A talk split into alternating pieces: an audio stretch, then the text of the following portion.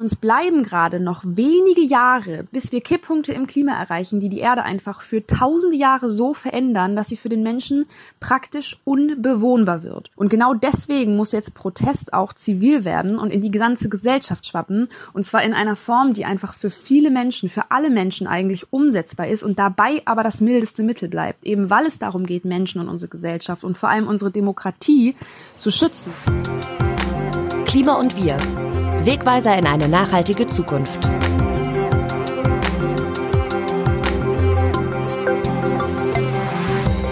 Sie blockieren Ölterminals, sie lassen die Luft aus SUV-Reifen, stürmen rote Teppiche bei Preisverleihungen. Sie heften sich bei Bundesliga-Fußballspielen mit Kabelbinder an Torpfosten, setzen sich bei Formel-1-Rennen mitten auf die Strecke. Und neuerdings kleben sie sich auch an Gemälden in Kunstmuseen fest. Die KlimaaktivistInnen von Gruppen wie der letzten Generation, Just Stop Oil oder den Tire Extinguishers sorgen seit Monaten für medialen Wirbel und nerven mit ihren Aktionen viele. Genau das ist auch ihr Ziel. In Zeiten eines Krieges in Europa, von wachsender Inflation, globalen wirtschaftlichen Verwerfungen und einer eskalierenden Klimakrise ist es für die meist jugendlichen KlimaaktivistInnen nicht ganz leicht, überhaupt Aufmerksamkeit zu bekommen. Bei den üblichen Demonstrationen, wie sie die Fridays for Future Bewegung vor allem vor der Corona-Pandemie mit riesigem Zulauf organisiert hat, wollen einige Gruppen es nicht belassen. Aber wie radikal kann, darf, sollte oder muss Klimaprotest sein? Was oder wen erreicht man damit und was sagen die Aktivistis selbst? Klima und Protest, das ist heute Thema in Klima und Wir, dem Nachhaltigkeitspodcast vom Redaktionsnetzwerk Deutschland. Wir hören die Stimmen verschiedener Gruppen, die Einschätzung eines Protestforschers und einer Klimaexpertin. Mein Name ist Maximilian Arnhold. Ich freue mich, dass ihr mit dabei seid. Los geht's. Die größte und mit Abstand bekannteste Klimaschutzgruppe ist Fridays for Future. Sie begannen als Freitagsschulstreik und brachten schon Millionen Menschen auf die Straße, Rekord 1,4 Millionen im September 2019. Zuletzt hatte die Gruppe mit Beginn der russischen Invasion in der Ukraine wieder mehr Zulauf. Am 23. September steht nun der elfte globale Klimastreik an. Beginnen wir also mit Ihnen, den Fridays. Ich habe Sprecherin Linda Kastrup gefragt, was sie sich von ihren Straßendemos erwarten und welche Richtung sie in Zukunft einschlagen wollen. Legitimer Protest darf und sollte so weit gehen, wie es irgendwie benötigt wird, um diese Ziele zu erreichen. Und dabei wird ja so häufig von Radikalität gesprochen, aber ich würde mich total ungern in dieser Bedeutungshoheit von diesem Begriff drin verlieren, sondern ich würde den Begriff an sich viel lieber hinterfragen. Denn das, was radikal ist, das sind aktuell die PolitikerInnen, die so gleichgültig der Klimakrise gegenüberstehen, die das Leid und auch den Tod von Millionen von Menschen mit ihrer mangelhaften Klimapolitik hinnehmen und die diese Krise auch noch weiter anfeuern, indem sie zum Beispiel Subventionen für fossile Energieträger ermöglichen.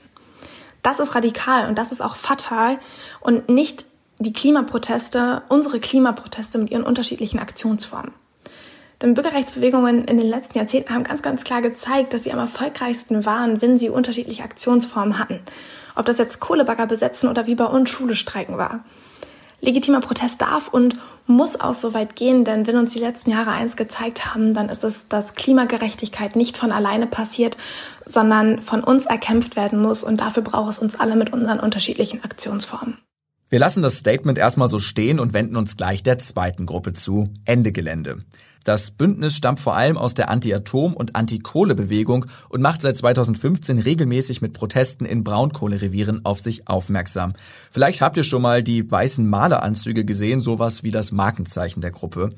Bei ihren Aktionen blockieren sie Kraftwerke, besetzen Tagebaue, Bagger oder Baustellen. Zuletzt wurde auch Luisa Neubauer, Mitbegründerin von Fridays for Future und die bekannteste deutsche Klimaaktivistin, dabei gesehen, wie sie mit Ende Gelände bei der Blockade eines Containerterminals im Hamburger Hafen mitgemacht hat, einem wichtigen Umschlagplatz für fossile Energien wie Kohle und Öl. Vielleicht auch ein Zeichen dafür, wie groß der Frust in der Bewegung inzwischen ist. Eine Anfrage nach einem Statement wurde von Ende Gelände nicht beantwortet. Auf der Webseite heißt es zu den Aktionsformen, unser Ziel ist, den Betrieb und Aufbau von fossiler Infrastruktur zu verhindern.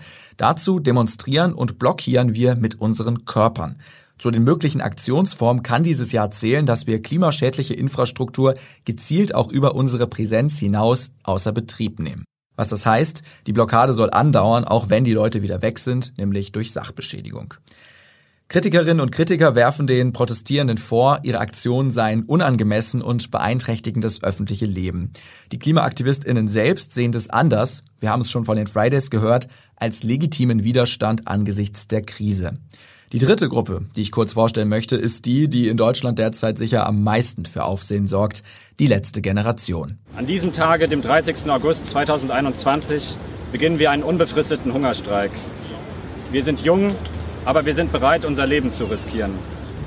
Wir fordern ein sofortiges Gespräch mit Ihnen, den drei Kanzlerkandidatinnen Herrn Laschet, Herrn Scholz und Frau Baerbock, über den Mord an der jungen Generation. Was mit Hungerstreiks vor der Bundestagswahl begann, das ist den meisten Menschen inzwischen durch Blockaden von Kreuzungen und Autobahnauffahrten bekannt, auf die die jungen Menschen sich setzen und mit Kleber oder Bauschaum festkleben, zuvor Lebensmittel kippen, um auf die Verschwendung dieser hinzuweisen.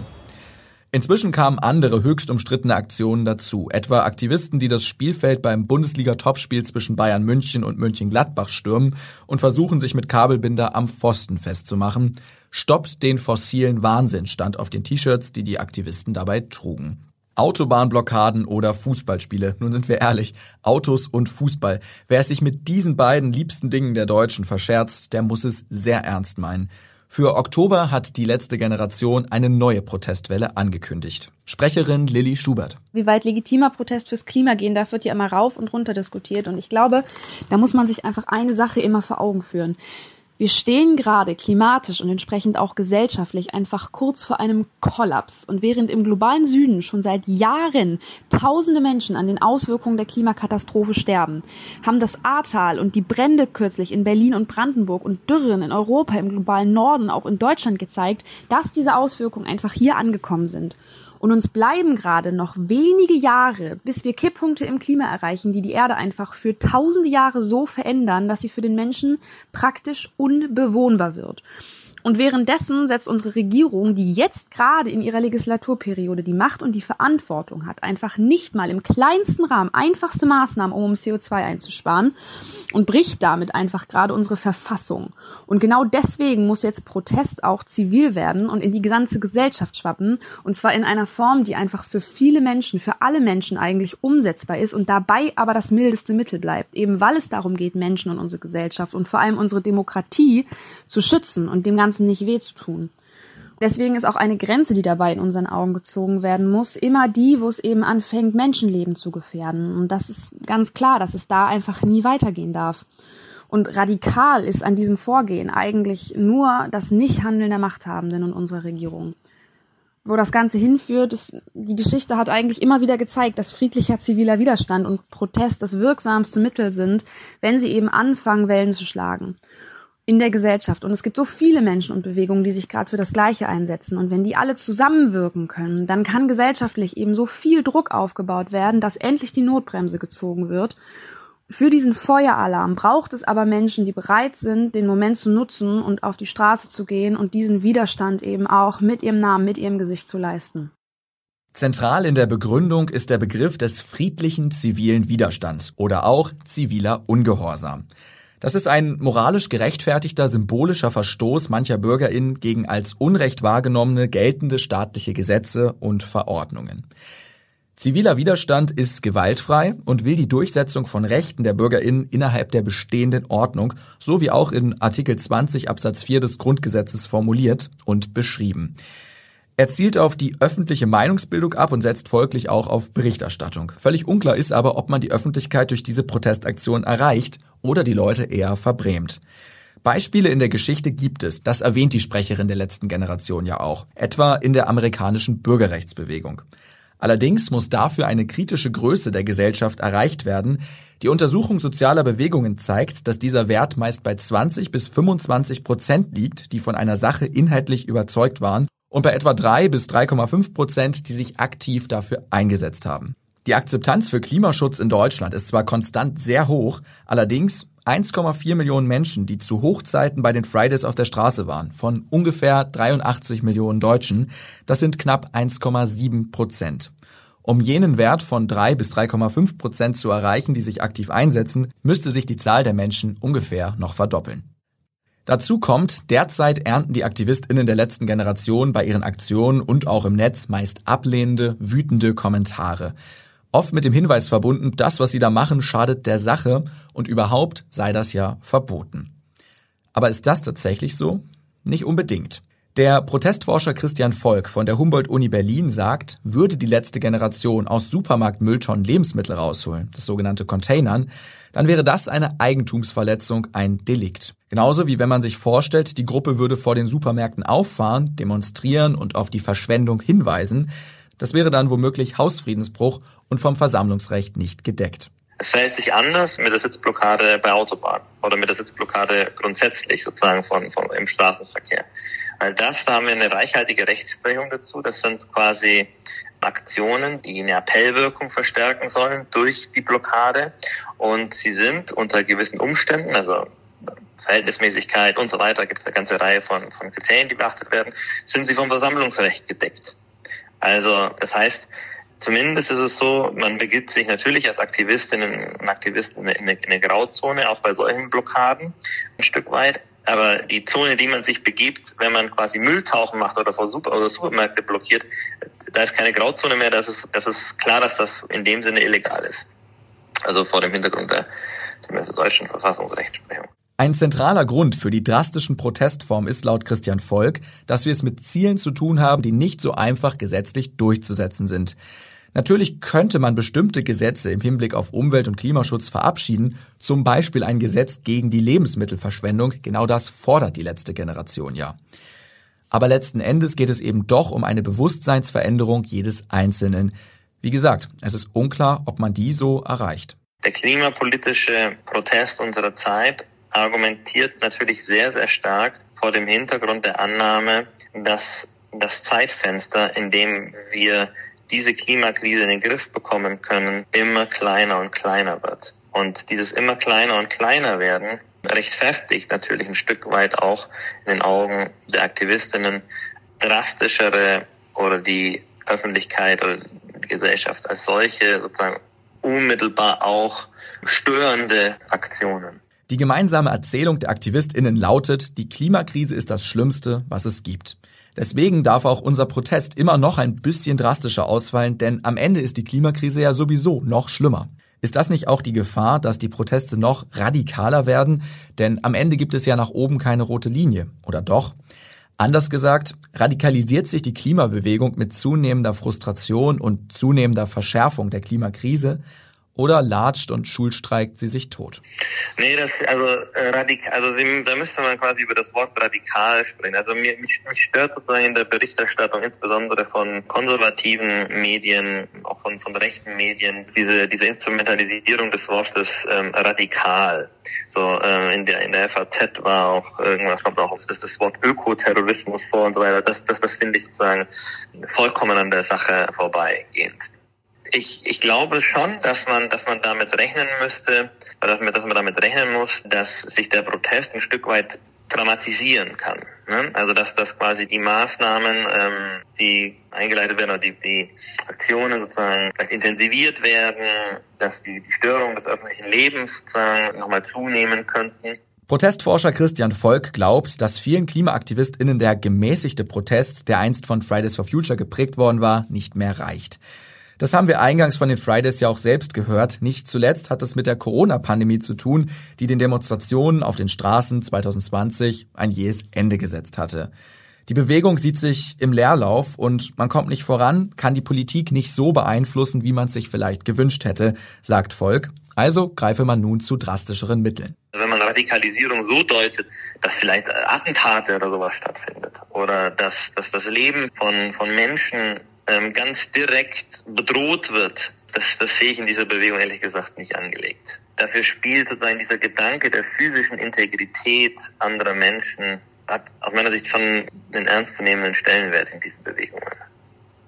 Was nicht bedeutet, was nicht unbedingt gleichzusetzen ist mit gewaltlos, weil die Gewaltfrage wird in der Tat diskutiert.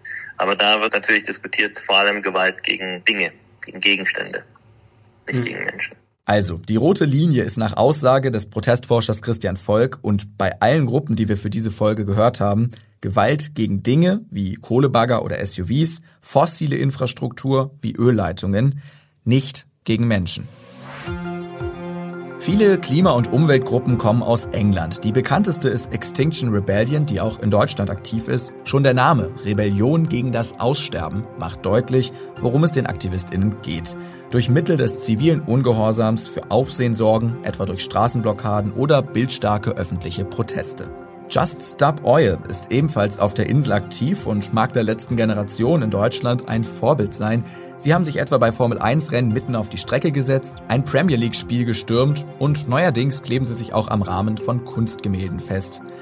Nun noch zu einer weiteren, recht neuen Gruppe, die gerade vom Vereinigten Königreich ihren Weg nach Deutschland findet, den Tire Extinguishers, zu Deutsch Reifenlöscher. Ihr Ziel? Das Entwaffnen großer SUV, indem man die Luft aus den Reifen lässt. Die Gruppe will das Fahren der Geländewagen damit unmöglich machen. Das ist besonders, weil damit trifft der Klimaprotest erstmals direkt auch Privatpersonen. Ich habe Christian Volk um seine Einschätzung gebeten, ob diese Individualisierung des Protests zielführend ist. Der Protestforscher meint, zum einen geht es darum, dem Endverbraucher bewusst zu machen, welche klimaschädlichen Konsequenzen von diesem Auto ausgehen. Die andere Sache ist natürlich die, dass, dass, dass Medienvertreter wie Sie dieses Thema aufbringen, darüber berichten, dass nochmal medial eine Aufmerksamkeit generiert wird für den Umstand, dass SUVs als derart klimaschädigend, also klimaschädigende Fahrzeuge sozusagen zu, zu betrachten wären. Okay, das mit der Aufmerksamkeit, das funktioniert, stellen wir fest. Und warum SUVs klimaschädlich sind, darüber könnten wir hier lange reden. Allein im vergangenen Jahr 2021 gab es einen neuen Rekordwert an Neuzulassungen von Sports Utility Vehicle, kurz SUVs, in Deutschland. Über 667.000 Wagen. Jedes vierte hierzulande neu angemeldete Auto ist ein SUV. Und die sind nicht nur besonders emissionsstark und ressourcenintensiv in der Herstellung, sie verstopfen auch die Städte und heizen sich im Sommer auf. Aus dieser Masse an Wagen wird man wohl kaum allen die Luft lassen können. Was ist dann das Ziel der Reifenlöscher? Das vorrangige Ziel ist nicht, die Öffentlichkeit umzustimmen im Hinblick auf SUVs. Ich kann mir vorstellen, dass man sozusagen sogar in der Öffentlichkeit einen relativ hohen Prozentsatz an Leuten findet, die, ähm, die sagen, dass diese Fahrzeuge nicht in Innenstädte gehören. Der Punkt ist, glaube ich, eher hier quasi darauf hinzuweisen, wir müssen ja von der Klimabewegung sprechen. Ne? Und da gibt es halt eine Gruppe, ähm, die, über die wir jetzt gerade sprechen, die sich äh, die SUVs sozusagen rausgepickt hat. Und das ist ja ein Aspekt von vielen. Ne? Also die anderen machen auf Lebensmittel, ähm, die Vernichtung von Lebensmitteln äh, durch Supermarktkonzerne und so weiter und so weiter. Also es gibt sozusagen eine, eine ganze Palette. Und ich glaube, der, der Punkt im Hinblick auf die Öffentlichkeit ist es deutlich zu machen, okay, passt auf, auch SUVs sind ein Bestandteil unserer klimaschädlichen Gesellschaftsform, wenn man so will wie wir in unserer Gesellschaft leben. Achtung, Ihr Spritfresser ist tödlich, steht in großen Buchstaben auf ausgedruckten Zetteln, die die Reifenlöscher als Bekennerschreiben hinterlassen. Wir haben bei einem oder mehreren Ihrer Reifen die Luft abgelassen. Sie werden wütend sein, aber nehmen Sie es nicht persönlich. Es liegt nicht an Ihnen, sondern an Ihrem Auto. Weiter heißt es, SUV und Geländewagen seien eine Katastrophe für das Klima und nebenbei die zweitgrößte Ursache für den weltweiten Anstieg der Kohlendioxidemissionen in den letzten zehn Jahren. Weiter im Text, bei Zusammenstößen mit SUVs werden eher Menschen getötet als bei normalen Autos. Psychologische Studien zeigen, dass SUV-Fahrer im Straßenverkehr eher zu Risiken neigen. SUVs sind unnötig und reine Eitelkeit. All das kollidiere mit dem Klimanotstand, in dem sich die Welt befinde, also habe man diese Maßnahme ergriffen. Übrigens auch vor Elektrofahrzeugen machen die Reifenlöscher keinen Halt. Zitat, diese Fahrzeuge sind noch immer umweltschädlich, gefährlich und verursachen Verkehrsstaus, heißt es in dem Schreiben.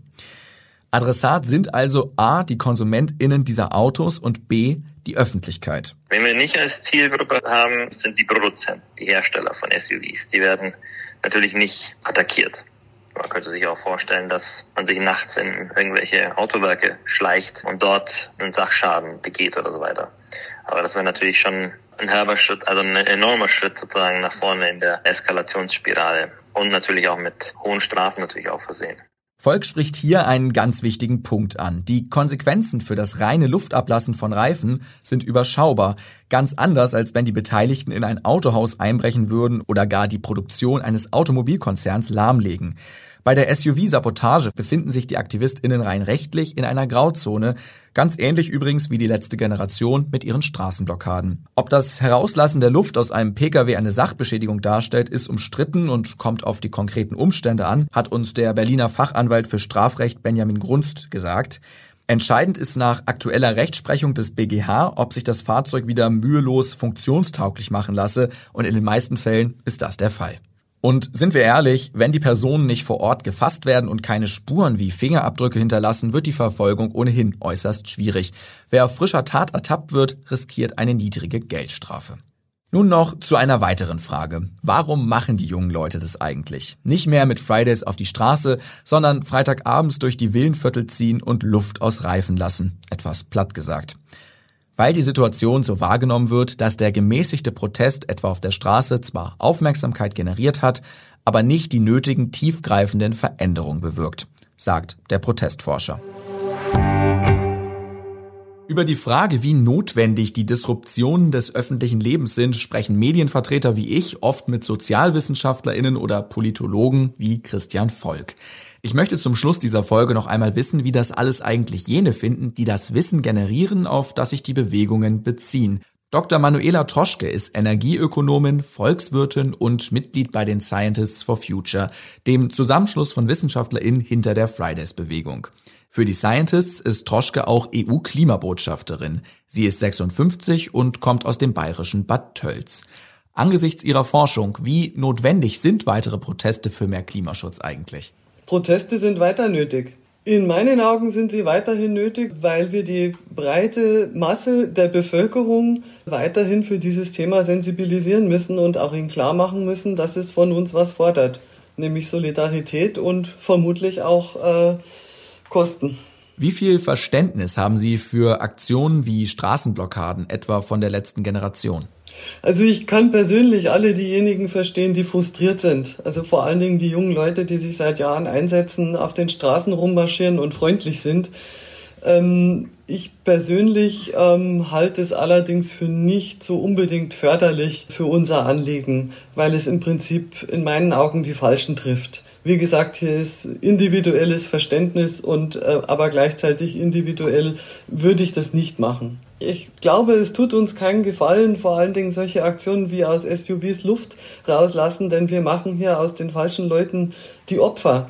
Ja, also die, wir, wir, wir lassen es zu, dass solche Leute in eine Opferrolle geraten, die sie ja tatsächlich sind. Sie sind in Anführungsstrichen arme Geschädigte.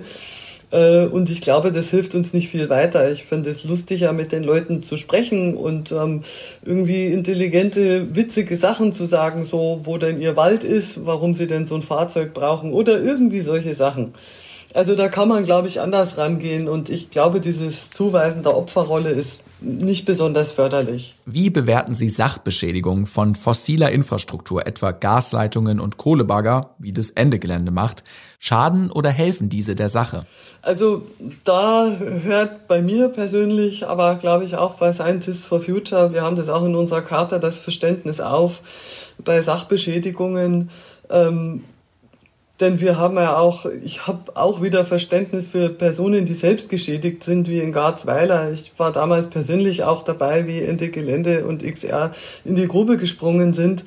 Es stellt sich auch immer die Frage, ob die von der Presse vermeldeten Beschädigungen tatsächlich welche sind.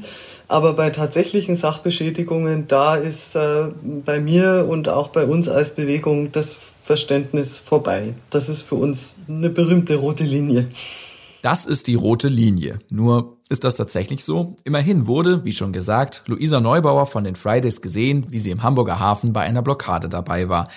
Auch MitgliederInnen der Scientists for Future beteiligen sich regelmäßig an solchen Aktionen. Die Besetzung an sich ist keine Sachbeschädigung. Das ist eine Verhinderung ökonomischer Tätigkeit. Das ist sozusagen eine Art passiver Gewalt.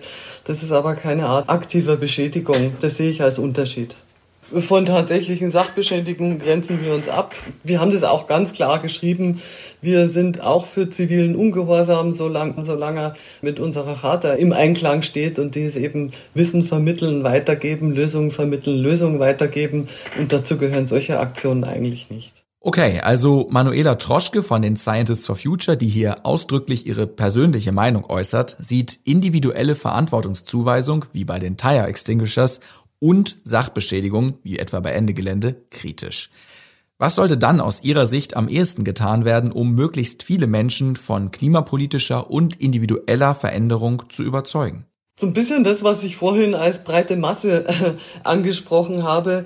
Also ich würde die kommunalen Ebenen zum Beispiel, Vereine, also bei mir konkret in den Bergen der Alpenverein, bemerken alle diese individuellen Veränderungen, die sie treffen. Ähm, da sind Multiplikatoren drin, ähm, die man ansprechen müsste. Also tatsächlich an der Basis arbeiten und nicht, nicht so sehr in der Blase auf Personen und Menschen und Vereinigungen zugehen, die einem möglicherweise auch fremd sind. Man könnte aber auch bei einer Lehrerfortbildung anfangen, tatsächlich in der breiten Basis arbeiten, auf persönliche Betroffenheit hinweisen und dann Lösungen anbieten und Hoffnung machen statt Weltuntergang.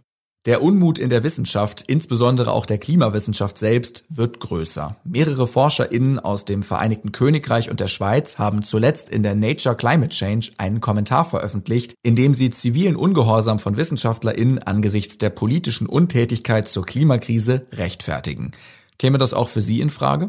Hier sind wir beim, bei, bei der Frage ziviler Ungehorsam einer Privatperson. Ich als Privatperson, in meinem Fall Manuela Troschke, äh, würde mich an zivilem Ungehorsam auch beteiligen. Äh, Wenn es nicht so heiß und so steil gewesen wäre, wäre ich in Garzweiler auch mit in die Gruppe gesprungen. Ich würde dabei aber nicht meine Fahne als Scientists for Future mitnehmen. Wie bewerten Sie zivilen Ungehorsam von WissenschaftlerInnen allgemein? Also ziviler Ungehorsam von Wissenschaftlerinnen ist, wie gesagt, unsere Charta unterstützt das. Das ist für mich in Ordnung. Die rote Linie haben wir auch beschrieben, das ist tatsächlich Gewalt und Sachbeschädigung.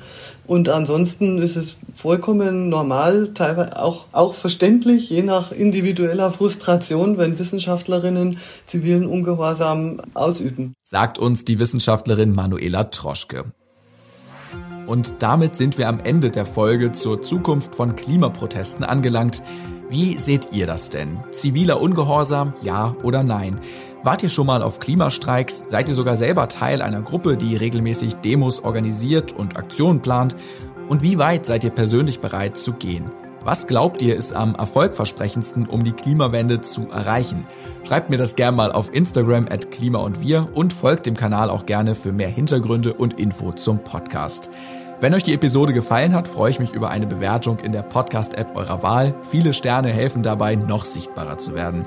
Vielen lieben Dank fürs Zuhören, dass ihr dabei wart. Ich bin Maxi und sage Tschüss, bis nächstes Mal in zwei Wochen, wenn ihr mögt, zu einer neuen Folge Klima und Wir. Bleibt zuversichtlich.